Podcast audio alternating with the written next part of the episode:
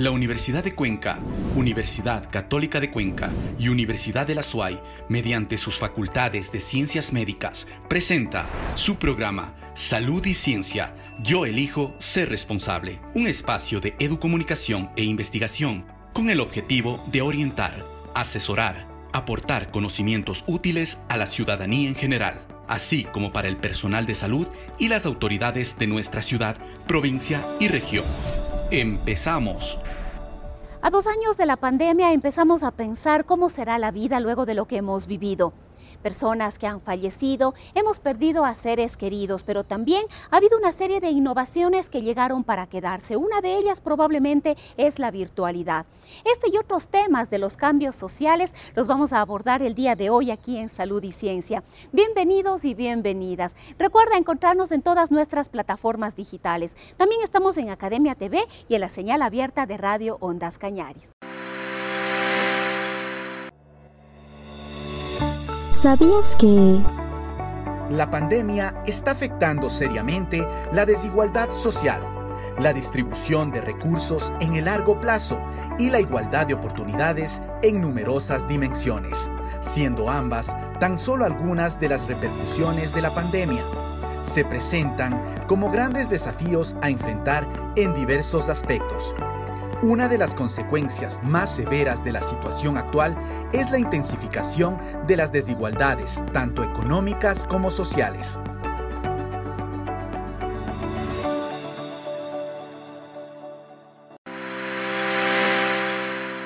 Analizar el comportamiento de las personas y la vida social luego de la pandemia de la COVID-19 es lo que nos ha convocado el día de hoy. Le damos paso a nuestro compañero Carlos Valverde. Él se encuentra ya con el sociólogo y analista Marcos Salamé. Muy buenos días, muchísimas gracias Roxana. En este momento estamos con el doctor Marcos Salamea.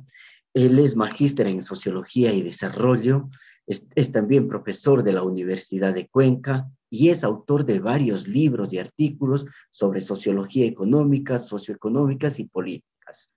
Vamos a conversar con él un poco, primero sin antes darle la bienvenida, doctor Marco. Muchísimas gracias por estar en esta entrevista. Buenos días, licenciado Valverde. Es un gusto compartir en este programa de la Academia sobre importantes temas pues, que se refieren precisamente a la relación entre la academia y la salud. Cuando una pandemia aparece, el incremento de casos es vertiginoso, hace pensar que serán pocos los que se salven. Conforme se va controlando el problema, la ocurrencia de casos va disminuyendo con brotes, las actividades se van retomando, sin embargo, los ambientes ya no serán los mismos. ¿Cómo le ve usted todo este comportamiento desde un punto de vista social post pandemia, qué nos viene luego de dos años en el Ecuador de haber estado en este encierro obligatorio y en esta pandemia. Bueno, como usted señala muy bien, pues la pandemia es un proceso, ¿no es cierto?, que tiene un comienzo, que tiene un auge, un pico, eh, que después se relativiza pues en un proceso más bien de caída, que puede tener nuevos rebrotes o nuevos picos estas nuevas oleadas que también hemos tenido en el caso del Ecuador. Pero finalmente, pues con el tiempo, eh, poco a poco, pues y esto acompañado con el descubrimiento y la aplicación de la vacuna, efectivamente, pues el panorama va siendo hacia el decrecimiento de los efectos de la pandemia y más bien la posibilidad de que esto simplemente termine en una endemia, en una enfermedad, digamos, como e, es la, la gripe. Eh, y por lo tanto, en esa misma dinámica, pues el comportamiento social que cambió abruptamente, inesperadamente, radicalmente en los primeros tiempos de la pandemia, también poco a poco va cambiando y retomando en algunos aspectos la vieja normalidad y en otros aspectos, pues más bien, yo diría, un nuevo tipo de normalidad. Recordemos que en los inicios de la pandemia, pues hubo un conjunto de restricciones de la movilidad, de las personas, de los vehículos, restricciones a la libertad, incluso hubo un confinamiento con toques de queda, etc. Eh, y además una conducta social caracterizada por una gran dosis de, temor, ¿no? una mentalidad preparada para el riesgo, para el peligro, e incluso pues un aislamiento cada vez eh, mayor con respecto a los otros, considerados extraños, no conocidos, diferentes, básicamente con la presunción de que podían ser portadores de eventuales contagios del coronavirus. Entonces, esta situación ha ido, repito, cambiando, sobre todo pues a raíz ya de la aplicación de las primeras dosis de la vacuna. Hemos tenido un reestreno, digamos, del ambiente eh, anterior en términos de que aunque con mascarilla, con los cuidados y la bioseguridad necesaria, pues la gente ha ido reencontrándose también en los espacios eh, públicos, han ido reactivándose actividades económicas, actividades sociales, incluso actividades eh, culturales. se volvió también a retomar en cierta medida, pues, en ciertos espacios de la educación, eh, las clases presenciales o incluso semipresenciales. Todo esto iba en un proceso creciente de regreso, digamos, a los estándares anteriores de la vida social cuando en, el mes de diciembre, en el mes de enero, pues tuvimos otra vez pues unas nuevas restricciones y se volvió, por lo menos durante algunas semanas, pues incluso al teletrabajo, etcétera, por la presencia de una nueva oleada de, contagios, aunque sin la gravedad en términos de mortalidad, en términos de hospitalización, eh, como pasó en meses anteriores o incluso antes de la presencia de, la vacuna. E, en este escenario, pues creo que en las últimas semanas, pues eh, estamos con una visión optimista de que efectivamente, pues vamos a seguir fortaleciendo el proceso de superación paulatina de la pandemia, sin descuidar la posibilidad de que eventualmente podría surgir una variante también inesperada que pueda tener mayores complicaciones. Pero si es que esto no sucede, pues, y considerando que en el Ecuador estamos fundamentalmente de la, presencia de la variante Omicron y con la vacunación, vamos a consolidar, pues, eh, reitero, el regreso en algunos aspectos a la normalidad anterior hasta el punto que incluso, recordemos, licenciado, la propia ministra de Salud anunció que para el mes de abril o primeros días de mayo ya no se requerirá, pues como exigencia, el uso de la mascarilla en los espacios públicos. Otros países ya lo han hecho, algunos países, sobre todo europeos. Incluso han habido países que han eliminado todo tipo de, restricciones, es decir, han vuelto casi casi a una normalidad completa entendiendo por normalidad la forma de vida social que tuvimos antes de la pandemia. Sin embargo, yo creo que eh, si es que esto se supera totalmente, pues hay algunos aspectos que van a configurar pues un escenario con la presencia de modos de vida que anteriormente no eran muy visibles. Por ejemplo, el teletrabajo. Si bien hoy mayoritariamente se va a regresar pues a un trabajo presencial, sin embargo, muchas actividades que ya venían incluso en un cierto pequeño porcentaje realizándose a, través de la virtualidad, hoy van a continuar bajo ese mecanismo. Seguramente habrá reuniones de trabajo que ya no requieren la presencia física, el traslado a Quito, Guayaquil, por ejemplo, me refiero mm, a, a quienes lo hacían desde Cuenca, porque ya pueden hacerlo a través de los medios digitales, a través precisamente de, estos mecanismos como el Zoom, etcétera, ¿no? Entonces, eso va a pervivir incluso ya después de la pandemia. Yo diría incluso también de que la presencia de ciertos ámbitos de teleeducación eh, van también a, hacerse presentes y a pervivir eh, cuando ya se supere la pandemia. Yo diría incluso de que la educación eh, virtual eh, la educación a distancia usando los medios digitales va a fortalecerse mucho más, lo cual es positivo desde la perspectiva de que si es que físicamente las universidades no tienen cupos por las limitaciones físicas para recibir a mayor número de estudiantes, pues la posibilidad de implementar ya de manera sistemática la educación virtual eh, podría permitir efectivamente pues incorporar, ¿no cierto?, a mayor número de estudiantes que hoy están fuera del sistema público universitario, pues dentro de la educación de tercer nivel. Justamente, doctor, muchísimas gracias por toda esta información. Eh, usted hablaba de ámbitos de la salud, ámbitos de la educación, ámbitos del trabajo. Eh, estos son ámbitos principales que se están, digamos, retomando dentro de la, de la sociedad se está retomando, digamos, en la normalidad, pero ¿cómo lo podemos fortalecer estos ámbitos para eh, crear una normalidad, entre comillas, después de una pospandemia, cómo la sociedad debe comportarse, cómo la sociedad debe, porque va a haber el temor, va a haber el miedo, pero ya debemos ir eh, acostumbrándonos, como usted había dicho, puede pasar una enfermedad como una gripe, pero cómo la sociedad debería actuar en estos ámbitos. Durante un buen tiempo va a subsistir, sobre todo en ciertos sectores poblacionales, pues una suerte de, cierto temor eh, a, ligarse mucho, a interaccionar mucho, sobre todo con personas que no conocen, ¿no es cierto? Con, las personas llamadas desconocidas o extrañas en la posibilidad de que estas personas pues puedan ser portadoras a lo mejor del virus, ¿no? Pero eso poco a poco también se va a ir eh, superando. Eh, creo que las personas sin duda van a, a, cambiar también a lo mejor algunos ámbitos en cuanto a sus cuidados de salud, especialmente pues orientados hacia el fortalecimiento de lo que se conoce como el sistema inmunitario, que es eh, efectivamente pues un elemento fundamental para combatir no solamente virus como el que hemos estado viviendo, sino también otro tipo de, de, de, enfermedades. Tener un sistema inmunitario fuerte garantiza precisamente mejores posibilidades del organismo humano para hacer frente a cualquier tipo de enfermedad. Entonces es probable que incluso los hábitos, ¿no es de, de nutrición, los hábitos de movilidad en términos, por ejemplo, de recurrir un poco más al ejercicio físico, a los ambientes más inundados de oxígeno, etcétera, puedan ser buscados.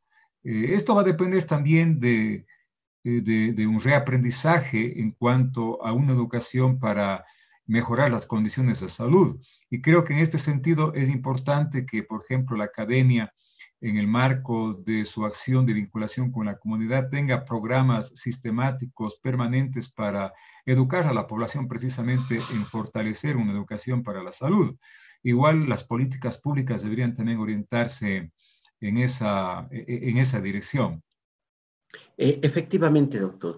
Y desde el punto de vista familiar, desde el núcleo familiar, ¿cómo le ve usted esa recuperación? En algunos casos, en otros casos pudo haber un fortalecimiento de pareja, de familia, eh, muchos casos de separación, eh, la parte de, relaciones de género. ¿Cómo le ve eso post pandemia dentro del núcleo familiar? Bueno, antes de la post pandemia, en plena pandemia, Lastimosamente, pues eh, quienes más sufrieron, sobre todo los momentos de confinamiento, fueron aquellas personas que vivían solas, em, especialmente ancianos, y aquellas eh, familias caracterizadas por no ser precisamente familias muy funcionales, a lo mejor con conflictos al interior, eh, con incluso niveles de violencia.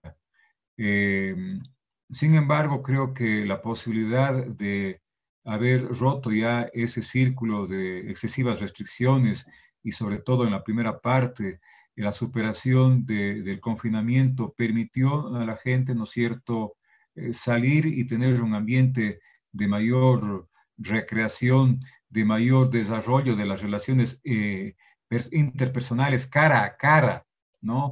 Una relación eh, física como en anteriores eh, momentos. Eh, entonces es necesario quizás eh, aprender de, de, lo que vivimos para tratar de restablecer una mayor comunicación al interior de la familia, que estaba muy venido a menos incluso antes de la pandemia, porque la gente, sobre todo cuando es adicta al uso del celular, la, una suerte de celular manía, prácticamente ya no se comunicaba mucho al interior del núcleo familiar, cada uno en su mundo. Quizás en algunos casos, pues esto hizo repensar el que la vida es frágil y que eh, es necesario, pues cuando estemos dentro del círculo de familia, establecer una vida social, comenzando precisamente al interior del propio núcleo familiar, con una mayor comunicación eh, efectiva y afectiva sobre todo. Y también, ¿no es cierto?, la posibilidad de restablecer en mejores términos la sociabilidad fuera del núcleo familiar, restaurar aquellas sociabilidades dañadas, aquellas solidaridades dañadas que ya venían antes de la pandemia. Entonces, ojalá haya este aprendizaje para que valoremos la necesidad del contacto, ¿no es cierto?, social, del relacionamiento con otras personas y además comprendamos de manera mucho más empática de que no todo el mundo vivió la pandemia en las mismas condiciones. Quizás los que más sufrieron fueron aquellos sectores más empobrecidos de la sociedad. Eh, y por lo tanto, eso implicaría un compromiso, yo diría, no solamente social, sino ético, de ser mucho más solidarios con, con esos sectores, ¿no? Eh, ojalá el regreso a la, a la, a la normalidad anterior no implique pues simplemente una suerte de continuación y profundización de ese creciente individualismo, de esa creciente abulia social, de esa creciente indiferencia con respecto a los problemas que les pasan a los otros y sobre todo con respecto a los problemas que, que, pasan a la sociedad, ¿no? que no son solamente problemas de salud o biosanitarios como en la pandemia, son problemas económicos, problemas eh, sociales, problemas incluso de, de, carácter eh, psicopatológico, de depresión, de ansiedad, que, que, sufren muchas personas en el día a día, ¿no?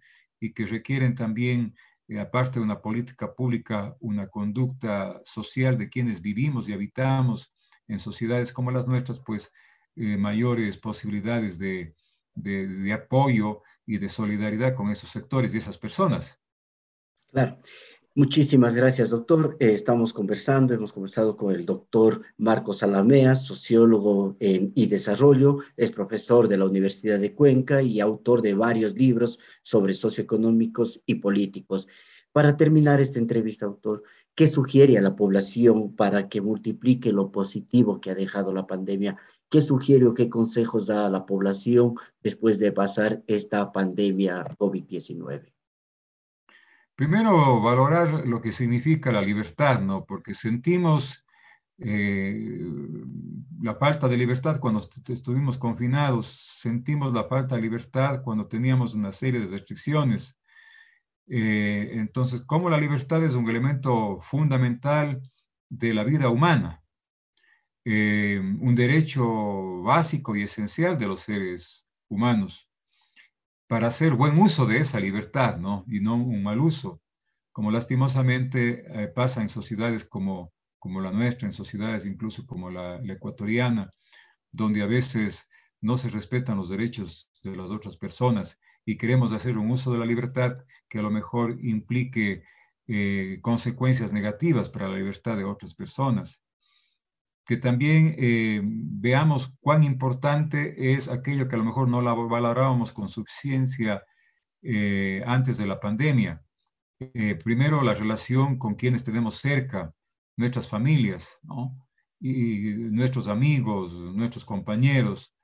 y también valoremos, ¿no es cierto?, la necesidad de establecer relaciones también con aquellas personas que que más sufren diversos tipos de, situaciones, no solamente de salud, sino también de otros tipos de, sociopatologías, como puede ser la pobreza, o como puede ser la soledad, etcétera, ¿no?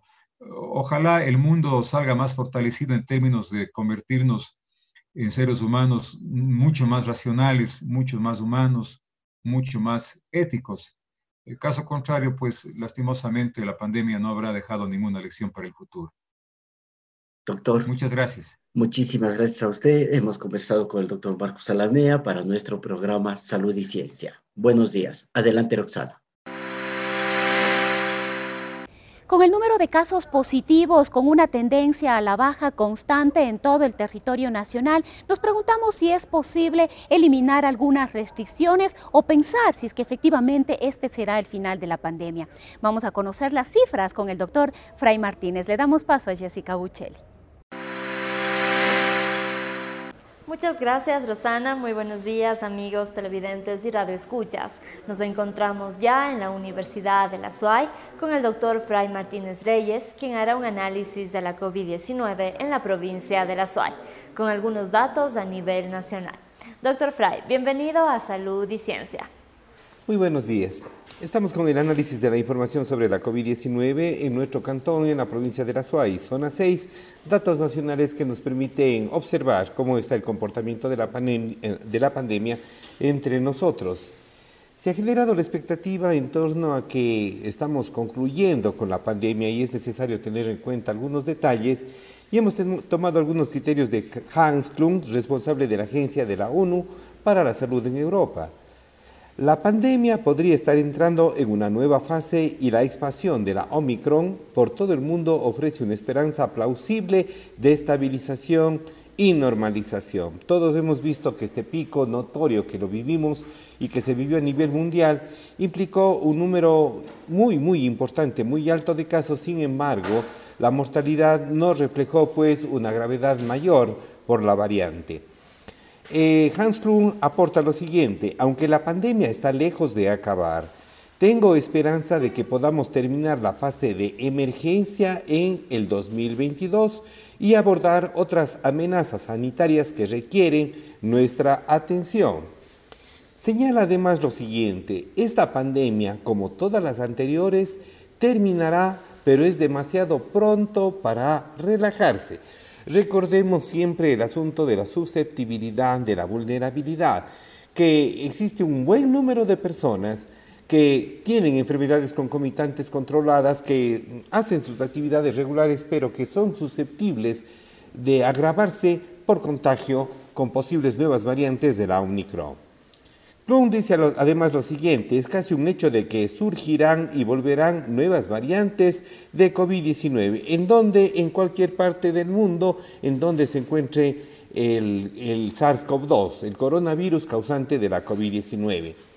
Señala que si aparece una nueva variante, no supondría el regreso de las medidas más dramáticas como el confinamiento total de la población. Esto ya no lo volveríamos a vivir, sin embargo, los elementos que, eh, que acabamos de señalar tienen que ser considerados en función de nuestro contexto individual y del contexto familiar en el que nosotros nos desempeñamos. Se manifiesta que vamos a vivir con el COVID-19 en un futuro próximo y necesitamos aprender a gestionarlo con sistemas sostenidos e integrados de lucha contra las enfermedades respiratorias agudas. A ello cabría añadir elementos que se han topado en programas anteriores de salud y ciencia, como, como esto del síndrome post-COVID, de las secuelas que ha dejado en algunas personas, tanto en el sistema respiratorio, en el sistema neurológico, en el sistema musculoesquelético, y que requieren de manejo, de tratamiento. Por eso es que la gestión de los servicios de salud tiene que considerar estos nuevos ámbitos de trabajo en función de lo que habíamos señalado. No se debe ignorar las consecuencias del COVID persistente que no lo comprendemos del todo. ¿Cuánto tiempo de seguimiento hay que hacer a la población para poder ver si presentan a futuro consecuencias de haber enfermado por COVID-19? Este es objeto de estudio, pues, y la academia y las instituciones están perfilando eh, proyectos de investigación con el fin de saber qué es lo que pasa a futuro. Mientras tanto, ¿qué ha pasado con el índice P7 de Harvard entre nosotros? Pues en el Ecuador tenemos una incidencia promedio de los últimos siete días de 10.12 por cada 100.000 habitantes. En el Azuay estamos con 6.73 y en Cuenca estamos con 6.73, corregimos, sí, Azuay está con 5.8 y Cuenca está con 6.73. Por otra parte, ¿qué es lo que sucede en Morona, Santiago? Pues eh, Cañar está con 8.94 por cada 100.000 habitantes y Morona, Santiago está con 1.96, que es la provincia de la zona 6, con menor incidencia promedio de los últimos siete días. Mientras se anuncia oficialmente que las medidas restrictivas, las medidas de cuidado se han flexibilizado, tengamos las precauciones correspondientes con el fin de evitar situaciones críticas en nosotros y en nuestra familia. Muchas gracias. Agradecemos al doctor Fry por la valiosa intervención de este día domingo. A continuación daremos a conocer los datos estadísticos emitidos por el Ministerio de Salud Pública. En la provincia de La Suay, 40.377 casos confirmados. A nivel nacional, 843.760 casos confirmados, 35.316 fallecidos. De esta manera damos por finalizado nuestro segmento. Continuamos contigo, Rosana. Muy buenos días. Muchas expectativas vivimos ahora cuando el número de casos se va reduciendo cada vez más. No sabemos, existe todavía incertidumbre de qué es lo que vendrá a mediano y largo plazo respecto de la pandemia de la COVID-19. En tanto, a seguirnos cuidando. La pandemia no se ha ido del todo y sigue con nosotros. No olvidar que debemos sostener el uso de la mascarilla, también el lavado constante de las manos y, por supuesto, evitar las aglomeraciones. Agradecemos al doctor Fray Martínez por ese análisis de cada semana. Y con esto nos despedimos deseándoles como siempre que tengan un excelente domingo. Tips y consejos. Una estrategia es la eficacia para cerrar las brechas educacionales y fortalecer la cohesión social. La implementación de sistemas colaborativos de aprendizaje entre alumnos de las mismas aulas en cualquier caso, las medidas que finalmente se llevan a cabo deberán ser elegidas de manera sensata y tomando en consideración todo el conocimiento científico disponible. Los próximos pasos a seguir deberán focalizarse en el control de la transmisión del COVID-19, salvar vidas y al mismo tiempo tener en consideración los intereses de familias vulnerables. La Universidad de Cuenca, Universidad Católica de Cuenca y Universidad de la SUAY, mediante sus facultades de ciencias médicas, presentó su programa Salud y Ciencia. Yo elijo ser responsable. Un espacio de educomunicación e investigación con el objetivo de orientar, asesorar, aportar conocimientos útiles a la ciudadanía en general, así como para el personal de salud y las autoridades de nuestra ciudad provincia y región. Hasta una próxima oportunidad.